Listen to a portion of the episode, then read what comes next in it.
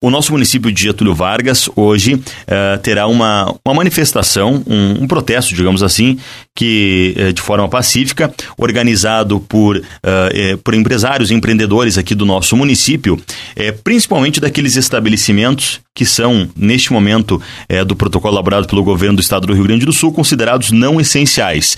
Mas a gente observa que muitos dos comércios também considerados essenciais, como farmácias, supermercados, postos de combustíveis, vão aderir também a essa manifestação.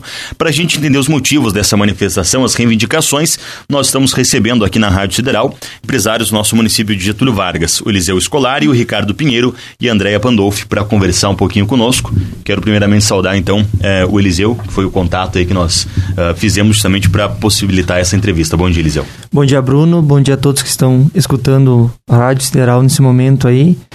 Uh, nós temos aí para tentar elucidar um pouco uh, o nosso movimento, o que, que nós estamos buscando.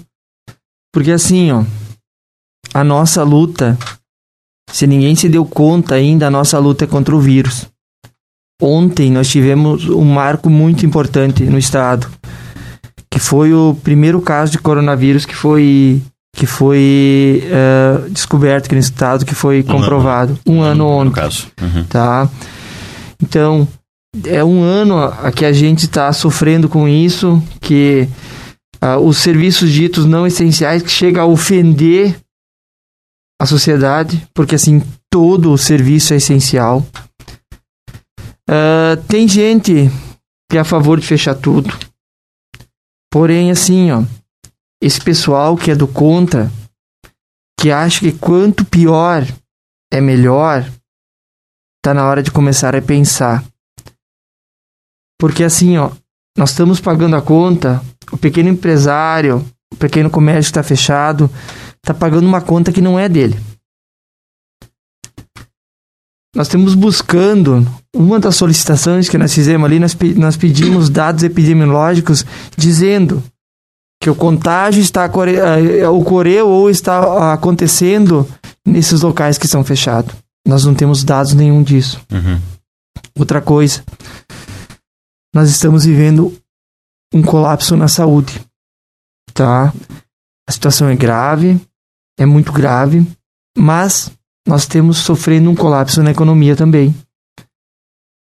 Uh, ontem eu, eu tive conversando com um amigo meu e tudo que nós conversamos ali fez todo sentido. Uh, por quê? que de um ano para cá, desde que começou esse abre e fecha, essas coisas, essa, essa, essa questão aí de põe bandeira, troca bandeira, faz isso, faz aquilo, assim. Mas nada de concreto, que isso aí começou a acontecer, fecha, abre. Se vocês levarem em conta aí os preços, aí você vai no mercado, você for comprar, que nem nós compramos matéria-prima, uh, o próprio preço dos combustíveis hoje, tudo saiu de um patamar normal. Bagunçou tudo. E isso aí está, está indo para um, um caminho que não vai ter volta. Amanhã depois não vai ter emprego. O pai de família que acha que hoje está ganhando um salário bom não vai conseguir comprar, não vai conseguir levar a comida para dentro de casa. Isso aí vai impactar na economia municipal, vai impactar na economia estadual, vai impactar na economia federal. Isso aí vai impactar, já está impactando na segurança pública. E o que a gente vê por parte dos nossos governantes é que não é tomada atitude nenhuma em cima disso.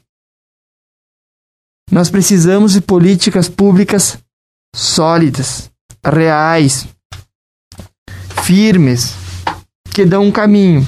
Gente, o que era normal há um ano atrás não é mais normal. Porém, nós temos que juntos nos unir, trabalhar com medidas que sejam de proteção, de combate a esse vírus, mas medidas que sejam sólidas, que, nós, que nos mostrem um caminho para a gente seguir. Essa insegurança hoje fecha, amanhã abre. Hoje, o prefeito do, do município pode mexer na, no decreto, amanhã não pode mais. Ah, lá no, no mercadinho, lá no, na lojinha de roupa do Zé, lá da, do bairro, bah, lá o vírus pega. Todos, se vocês levarem em conta, pessoal, vamos, vamos, vamos pensar, vamos refletir, vamos levar em conta assim, ó. Hoje a arrecadação do governo, o comércio do governo, pedágio, uh, bancos. bancos, cartórios, uh, Detran, todos funcionando. Então, tudo que é do pequeno empresário, do pequeno comerciante, do prestador de serviço, o vírus está lá. O vírus pega. Tudo que é público, do governo, não pega. Tudo que arrecada dinheiro para o governo, não pega. Então, assim, ó, vamos pensar. Nós estamos preocupados com o sistema de saúde, nós estamos preocupados com isso, a gente está levando em conta isso, mas é que assim, ó, é muita hipocrisia. É muita hipocrisia. Nós precisamos mudar esse patamar. Nós estamos indo para um caminho que eu acredito, e eu acredito que muitos de vocês também acreditam que não é o correto. Uhum. Então a nossa luta também é pela saúde. A nossa luta é muito mais pela saúde do que propriamente pela economia. Porque amanhã, depois dessa história de fecha tudo, vai faltar dinheiro até mesmo para atender nos hospitais. Que isso pode ser que dure seis meses, um ano, mas se nós continuar assim, isso vai ocorrer. E nós precisamos nos unir, nós precisamos nos mobilizar e nós precisamos enfrentar isso aí com coragem. Chega de se esconder, chega de ficar esperando que alguém vá fazer alguma coisa por nós, porque fez aniversário ontem e nada foi feito. Certo. É, bom, a gente já vai detalhar um pouco mais é, sobre como vai ser essa manifestação, mas eu quero aproveitar a presença do Ricardo e também da Andréia por aqui é, para entender na prática, basicamente um ano dessa situação de pandemia, restrições nos estabelecimentos, como é que no exemplo de vocês, vocês estão trabalhando com essas restrições e, claro, falando em nome dos demais empresários também, como é que vocês enxergam essa situação, como é que estão atuando no, no, nos comércios de vocês? Andréia, bom dia. Bom dia. Bem, nossos comércios, eles está indo muito mal, né? Depois de um ano de pandemia. O primeiro lockdown foi bem difícil e a gente não conseguiu ainda se recuperar, né? Estávamos indo a trancos e barrancos. E agora veio o segundo e esse está matando, né? Então, nós estamos num, dentro de um grande Titanic. No meu compartimento já afundou. Mas a quem ainda está lá de boa, tudo bem, tudo certo, a água vai chegar lá e vai afundar tudo. Depois não adianta chorar. Então esse é um momento gravíssimo e atitudes devem ser tomadas, porque oh, chega de proteger a política, agora está na hora de proteger as vidas, a nossa sobrevivência. É isso que importa agora. Então, se urge que se tomem atitudes verdadeiras, que se lute, que, que faça alguma coisa realmente para isso. Que não simplesmente tragam decretos para Getúlio para dormir em cima dele, o sono dos justos, enquanto a gente fica com os pesadelos e os assombros. Acho que chega, né? Agora não dá mais para suportar. Certo. Quero ver também o exemplo do, do Ricardo, que tem estabelecimentos aqui no nosso município, na área da alimentação. Como é que vocês estão trabalhando, Ricardo? Isso. Bom dia, Bruno. Bom dia, ouvintes da Sideral. Acho que o, que o Eliseu e a, e a André foram perfeitos aí nas colocações deles. Uh, primeira coisa que eu queria dizer é que nessa briga política aí quem está ganhando é o vírus. Uh, então, a nossa luta é contra o vírus e contra as medidas autoritárias que já se mostraram ineficientes. Uh, e digo por quê. Eu, como representante da, do setor de alimentação e também do setor de eventos, lá atrás, em março de 2020, quando todo mundo falou que seriam só 15 dias, uh, a gente entendeu e parou tudo Inclusive a cidade praticamente fez um lockdown total. Só que esses 15 dias, como falou Eliseu, fizeram aniversário ontem e se tornaram um ano. E nós estamos há um ano com praticamente uma grande parte da economia parada, o setor de eventos parado. O setor de eventos eu coloco casamentos, festas de aniversário, casas noturnas, enfim, todo o setor de eventos que esse setor gera uma quantidade enorme de empregos indiretos. Sejam pessoas que fazem doces em casa, sejam é, confeitarias, uh, seja o pessoal que, que é frila, que vai fazer segurança, que vai trabalhar no bar, que vai. Enfim, geram empregos indiretos enormes. E nós não tivemos, nem a nível municipal, nem a nível estadual e nem a nível federal, quero deixar isso bem claro, nós não tivemos nenhum apoio. Uh, quanto aos restaurantes, uh, o que, que eu quero dizer é o seguinte: nós passamos uh, um ano, praticamente três meses só com delivery, takeaway. Uh, trabalhamos nove meses tomando todas as medidas necessárias para que o vírus não se propagasse. Vou citar o exemplo do nosso buffet. Uh, a gente investiu em equipamentos de segurança como luvas, o álcool gel, uh, o distanciamento entre as pessoas, tanto é que se hoje você perguntar, se nós colocar 100 clientes que, que almoçam diariamente no, no meu estabelecimento, se você perguntar, eu garanto que 90 deles ainda não pegaram o vírus. Então, o que, que, eu quero dizer? Que o foco de contaminação não está no restaurante. Nem um funcionário do La Bodega pegou o vírus. Né? Então, o foco de contaminação não está nas pequenas empresas. O foco de, de contaminação está nas aglomerações. Entende? Então, o que, que o governo faz, vamos dizer assim, o setor que seria o de aglomeração, o que, que o governo faz para ajudar esse setor? Então eu acho assim, é que o governo uh, ele está jogando a culpa só para os pequenos empresários. O lockdown já foi provado uh, por vários estudos científicos de que ele não funciona. Até porque, se eu estou infectado e, a, e eu vou para casa, vou me isolar em casa, eu automaticamente vou infectar todas as pessoas que moram comigo. Então, o que, que a gente defende? Nós estamos pedindo às autoridades que, que tenham o teste rápido no posto de saúde, para que se você tiver com o vírus, você já saiba dali meia hora, não estou com o vírus, você já se isole, você já começa a ser tratado. Também defendemos que venha a vacina. Eles estão há um ano brigando, eles estão há um ano numa briga política e quem está vencendo é o vírus. Então, vacina, o tratamento adequado, o teste rápido, o aumento de leitos hospitalares e de UTI, que não adianta o governador falar lá que aumentou 130%, ele poderia ter aumentado muito mais. Ele teve um ano para trabalhar. Então, é, a questão da contrapartida econômica do município, isenção de taxas de alvará, de taxas de IPTU, de impostos, está sendo falado em congelar IPTU. Nós não queremos que congele IPTU, nós queremos que baixe o IPTU. É justo. Então a gente só quer justiça. A gente só está lutando por justiça. Esse movimento é um movimento da população que está impedida de trabalhar, seja ela o restaurante, seja ela a loja, o comércio, o, o, o transporte, o barbeiro, a faculdade, enfim.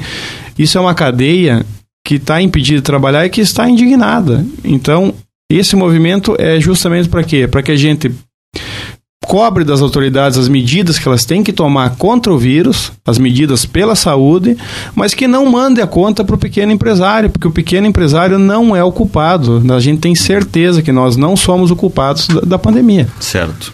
É, o Ricardo mencionou alguns pontos é, de um documento que vocês elaboraram, eu acredito que já devem ter encaminhado para o Executivo Municipal, é, com algumas reivindicações, alguns entendimentos que vocês acreditam serem justos é, neste momento. Teria como é, detalhar e de repente opinar a respeito destes pontos que foram colocados. Aqui a gente pode observar que tem justamente nessa questão da redução do IPTU e do Alvará. O prefeito ontem se manifestou sobre isso na entrevista, justamente observando que houve né, um congelamento, uma fixação dos valores desde 2019, se não me falha a memória. É, temos também aqui, é, nestes pontos que vocês colocaram, a questão da fiscalização mais efetiva, inclusive citam aqui estabelecimentos que acabam aglomerando pessoas, justamente as instituições, instituições financeiras, supermercados, são locais que a gente vê mais pessoas também. É, a, a, vocês mencionaram também neste documento lockdown.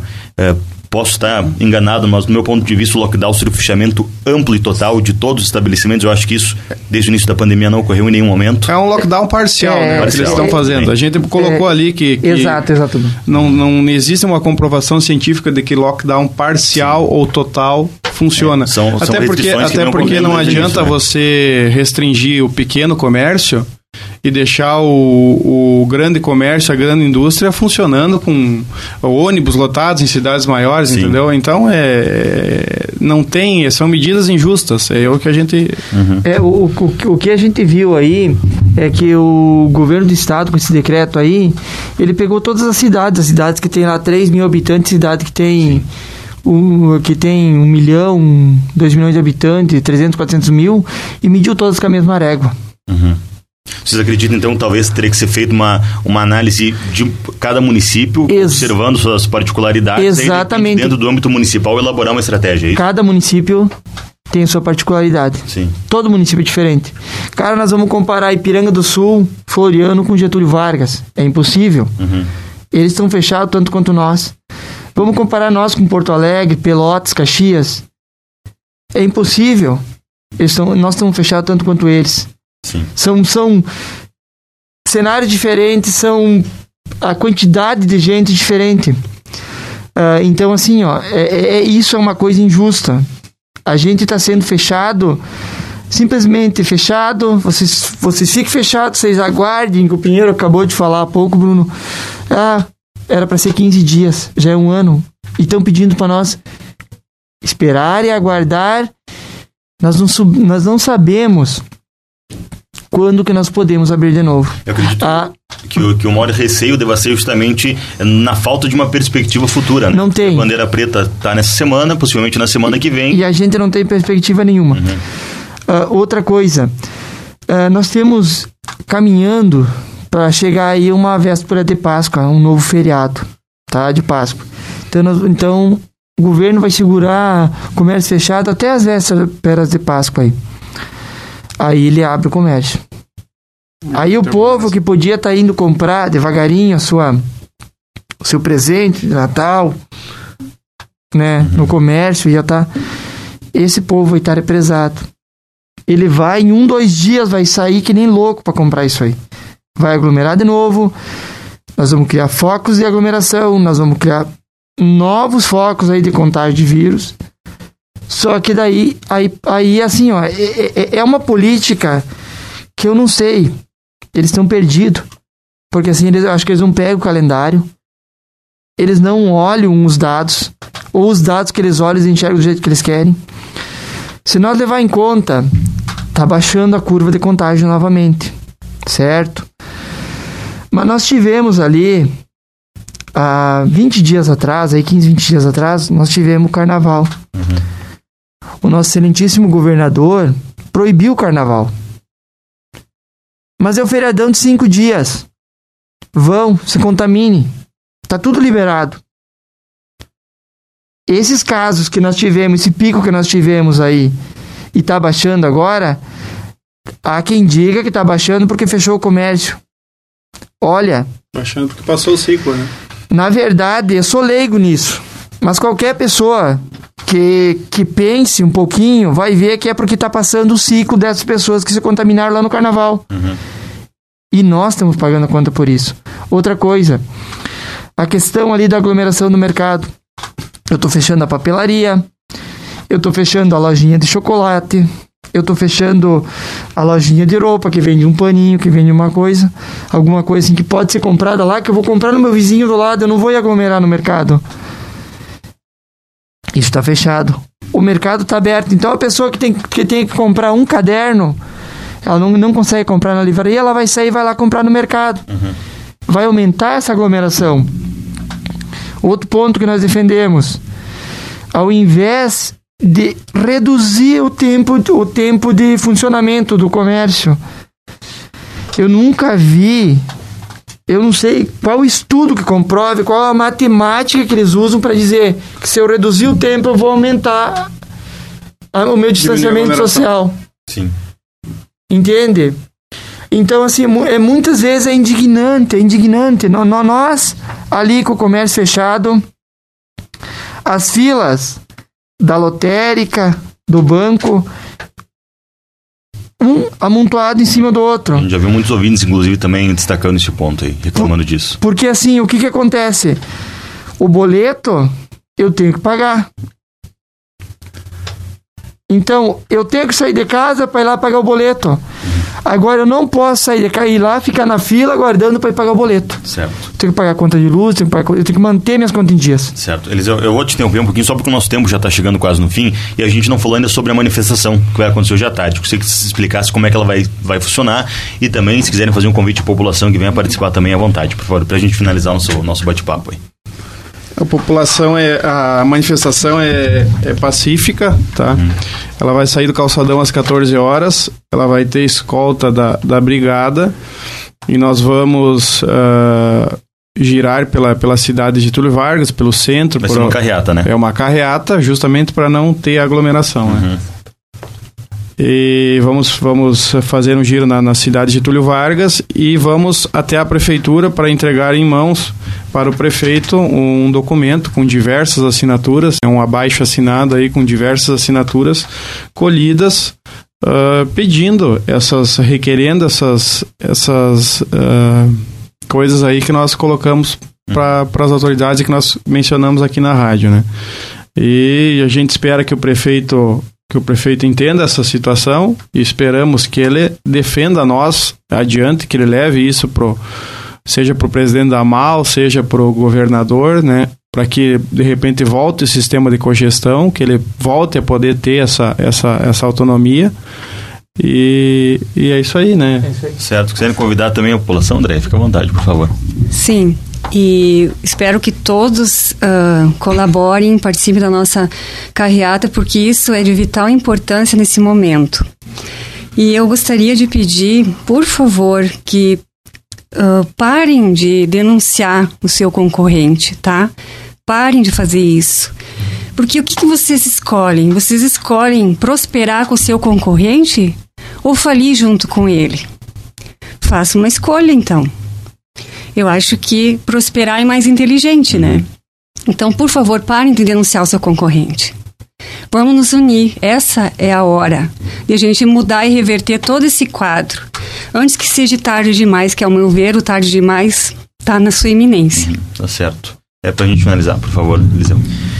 Então, pessoal, ah, nós contamos com a presença de todos. Quem puder ir, quem quiser colaborar, quem estiver, está disposto a colaborar com nós, hoje, às duas horas, saída do calçadão, todo mundo com máscara, mantendo distanciamento social, vai ser uma careata.